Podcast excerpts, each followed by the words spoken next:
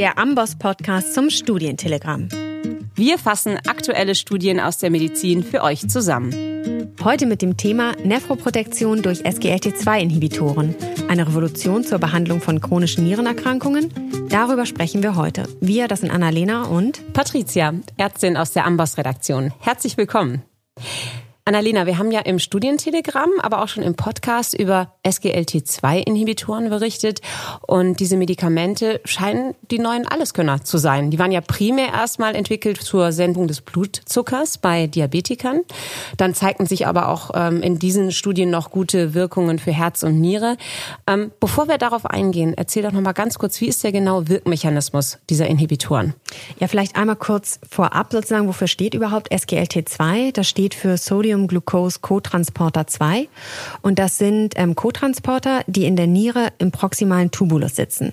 Und diese Transporter resorbieren Glucose und Natrium aus dem Primärhahn. Das heißt, es wird sozusagen, wenn die Transporter gehemmt werden, mehr Glucose ausgeschieden im Urin.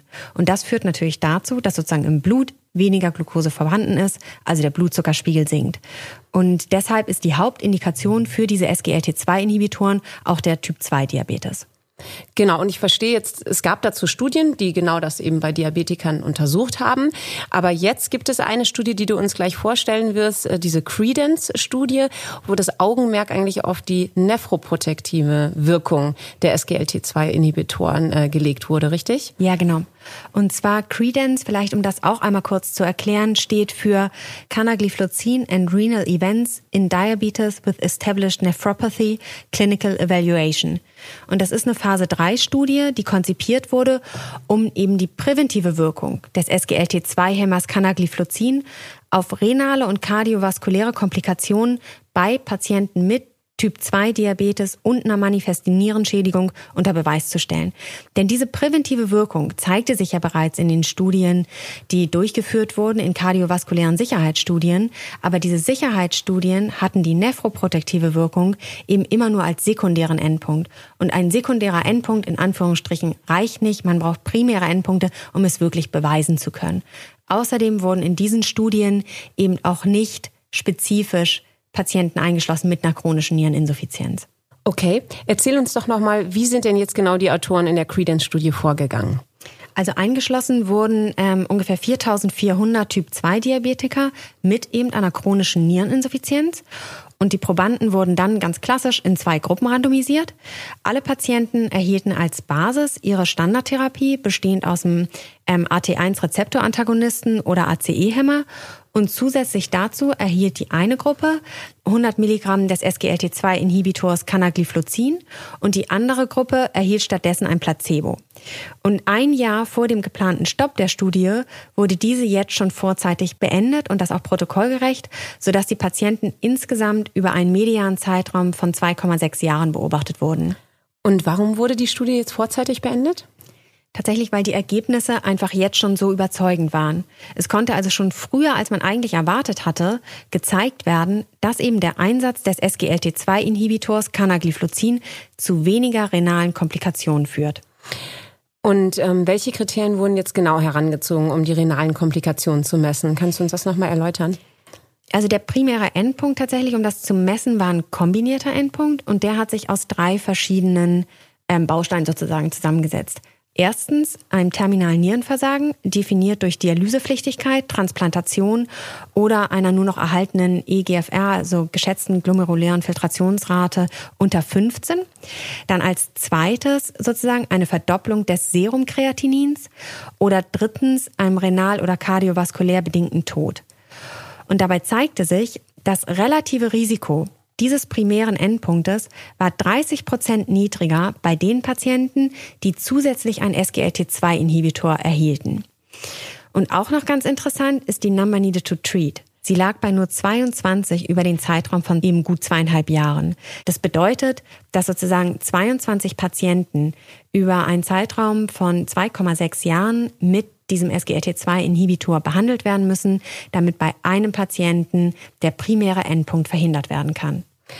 Okay, und bezieht sich jetzt diese Zahl auch konkret nur auf das terminale Nierenversagen oder auf alle Endpunkte? Erzähl noch mal ganz kurz. Also diese Zahl von 22 bezieht sich tatsächlich auf den kombinierten Endpunkt. Das heißt alle drei Unterpunkte. Terminales Nierenversagen, Verdopplung des Serumkreatinins oder renal- oder kardiovaskulär bedingter Tod. Wenn wir uns jetzt nur das terminale Nierenversagen anschauen, dann ist die Number needed to treat 43. Okay, und erzähl noch mal ein bisschen was über die Nebenwirkungen, die aufgefallen sind oder aufgetreten sind. Ähm, also bereits bekannt auch aus früheren Studien ist, dass SGLT2-Inhibitoren vermehrt zu Genitalinfektionen führen. Das war auch hier so und das vor allem bei Männern. Und auch aus früheren Studien ähm, bekannt ist, dass mehr Ketoazidosen auftreten.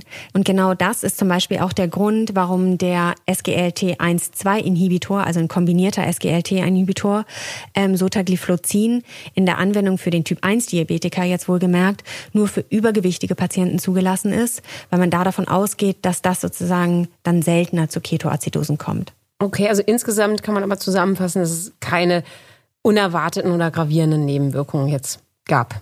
Genau. Und ähm, wie siehst du jetzt das weitere Vorgehen oder was resultiert jetzt aus dieser Studie? Also die Ergebnisse sind tatsächlich vielversprechend und ähm, lassen hoffen, dass SGLT2-Inhibitoren das Fortschreiten von chronischen Nierenerkrankungen bei Typ-2-Diabetikern ähm, ja, verlangsamen können. Und es laufen tatsächlich auch bereits Studien, die untersuchen, inwieweit man die Medikamente auch bei Nicht-Diabetikern einsetzen kann. Gut. Und sobald diese Ergebnisse vorliegen, denke ich, werden wir die natürlich auch hier präsentieren. Sofort, aber genau. natürlich. Jetzt äh, nochmal ganz kurz zusammenfassend, merken wir uns, dass SGLT2-Inhibitoren eben bei Typ-2-Diabetikern mit chronischer Niereninsuffizienz renale Komplikationen verringern können. Dann fehlt jetzt eigentlich nur noch der Originaltitel der Studie. Der Originaltitel zur Publikation der von Janssen finanzierten Studie lautet Canagliflozin and Renal Outcomes in Type 2 Diabetes and Nephropathy. Und die Studie ist im New England Journal of Medicine erschienen. Gut, vielen Dank und dann hören wir uns in zwei Wochen. Genau. Tschüss. Bis dahin. Tschüss. Möchtest du die Themen noch einmal in Ruhe nachlesen und in Zukunft immer aktuell bleiben? Dann abonnier doch auch unser Studientelegramm, welches wir in Kooperation mit dem Universitätsklinikum des Saarlandes und dem Agaplesion Markus Krankenhaus in Frankfurt herausgeben. Alle Infos findest du unter go.ambos.com/podcast.